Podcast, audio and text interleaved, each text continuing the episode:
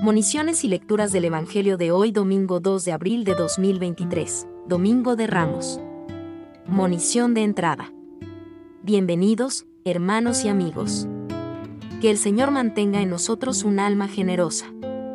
Hoy es Domingo de Ramos, en que recordamos con fe y devoción la entrada triunfal de Jesús en Jerusalén y lo acompañamos con nuestros cantos y ramos. Entramos ya en la Semana Mayor, la gran semana de los cristianos. Desde ahora todo está revestido del misterio insondable del amor de Dios en su Hijo Jesús. La liturgia de la palabra de hoy nos presenta al Mesías viviendo un cambio radical de escenario, del triunfo de la aclamación al fracaso de la muerte y muerte en cruz. Pongámonos de pie, y con nuestros ramos y cantos aclamemos a Jesús que viene en nombre del Señor.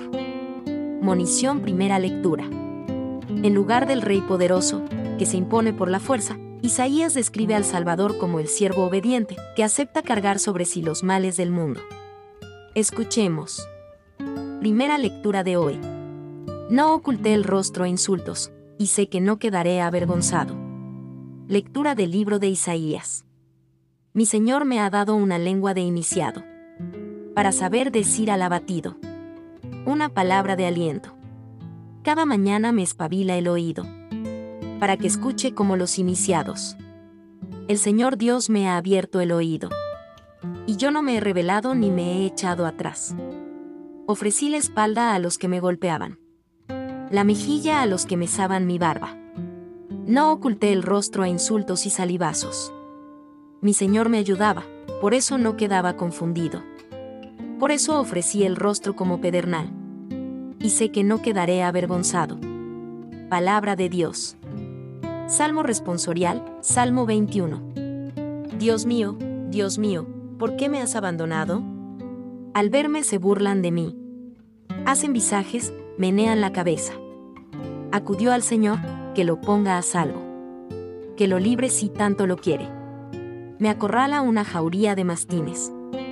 Me cerca una banda de malhechores. Me taladran las manos y los pies. Puedo contar mis huesos se reparten mi ropa. Echan a suerte mi túnica. Pero tú, Señor, no te quedes lejos. Fuerza mía, ven corriendo a ayudarme. Contaré tu fama a mis hermanos. En medio de la asamblea te alabaré. Fieles del Señor, alabadlo. Linaje de Jacob, glorificadlo. Temedlo, linaje de Israel. Monición segunda lectura. Pablo nos regala hoy una de las más bellas fotografías de Jesús, siervo humilde, hijo obediente y Señor, para gloria de Dios Padre. Cristo se despoja de su rango, se hace uno de nosotros y se rebaja hasta la muerte en cruz. Escuchemos con atención. Segunda lectura. Se rebajó a sí mismo, por eso Dios lo levantó sobre todo.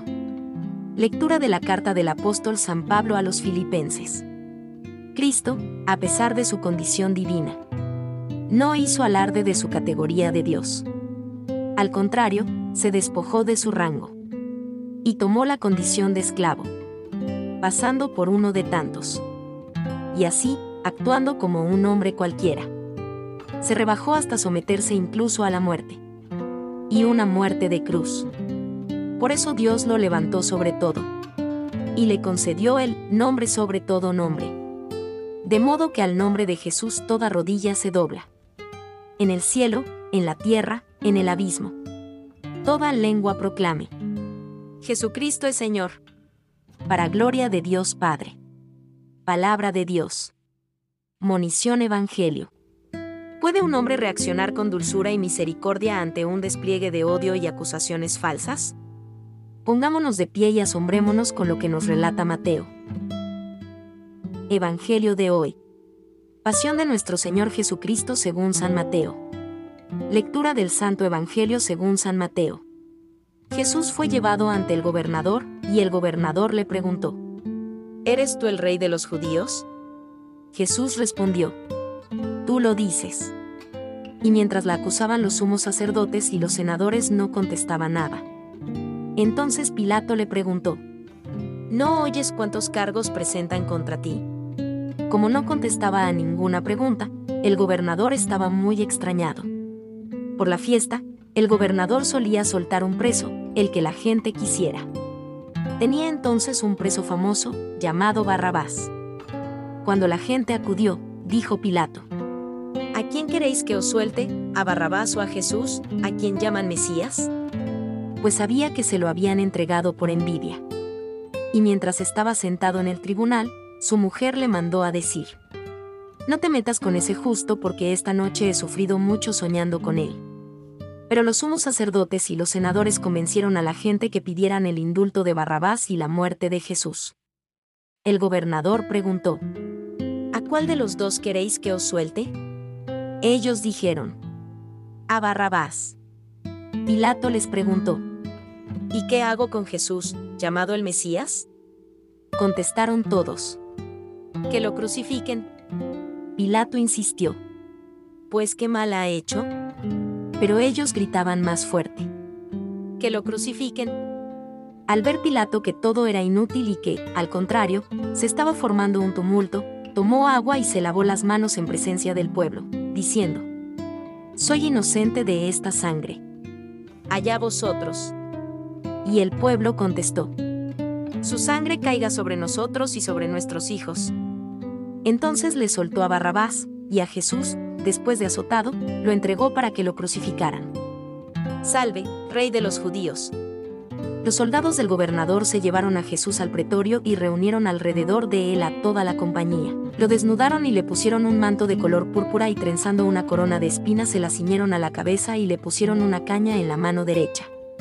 Y, doblando ante la rodilla, se burlaban de él diciendo, Salve, rey de los judíos. Luego lo escupían, le quitaban la caña y le golpeaban con ella en la cabeza. Y terminada la burla, le quitaron el manto, le pusieron su ropa y lo llevaron a crucificar. Crucificaron con él a dos bandidos. Al salir, encontraron un hombre de Sirene, llamado Simón, y lo forzaron a que llevara la cruz. Cuando llegaron al lugar llamado Gólgota, que quiere decir, la calavera, le dieron a beber vino mezclado con hiel, él lo probó, pero no quiso beberlo. Después de crucificarlo, se repartieron su ropa echándola a suertes y luego se sentaron a custodiarlo. Encima de la cabeza colocaron un letrero con la acusación, Este es el rey de los judíos. Crucificaron con él a dos bandidos, uno a la derecha y otro a la izquierda. Si eres hijo de Dios, baja de la cruz. Los que pasaban, lo injuriaban y decían meneando la cabeza. Tú que destruías el templo y lo reconstruías en tres días, sálvate a ti mismo, si eres hijo de Dios, baja de la cruz. Los sumos sacerdotes con los letrados y los senadores se burlaban también diciendo, A otros ha salvado y él no se puede salvar. ¿No es el rey de Israel? Que baje ahora de la cruz y le creeremos. ¿No ha confiado en Dios? Si tanto lo quiere Dios, que lo libre ahora. ¿No decía que era hijo de Dios? Hasta los bandidos que estaban crucificados con él lo insultaban. Elí, Elí, la masa bactaní. Desde el mediodía hasta la media tarde vinieron tinieblas sobre toda aquella región. A media tarde, Jesús gritó, Elí, Elí, la masa bactaní. Es decir, Dios mío, Dios mío, ¿por qué me has abandonado? Al oírlo algunos de los que estaban allí dijeron, A Elías llama este. Uno de ellos fue corriendo, enseguida cogió una esponja empapada en vinagre y, sujetándola en una caña, le dio de beber. Los demás decían, déjalo, a ver si viene Elías a salvarlo. Jesús dio otro grito fuerte y exhaló el espíritu. Todos se arrodillan y se hace una pausa. Entonces el velo del templo se rasgó en dos de arriba abajo, la tierra tembló, las rocas se rasgaron, las tumbas se abrieron y muchos cuerpos de santos que habían muerto resucitaron. Después que él resucitó salieron de las tumbas, entraron en la ciudad santa y se aparecieron a muchos. El centurión y sus hombres, que custodiaban a Jesús, al ver el terremoto y lo que pasaba dijeron aterrorizados. Realmente este era hijo de Dios. Palabra del Señor.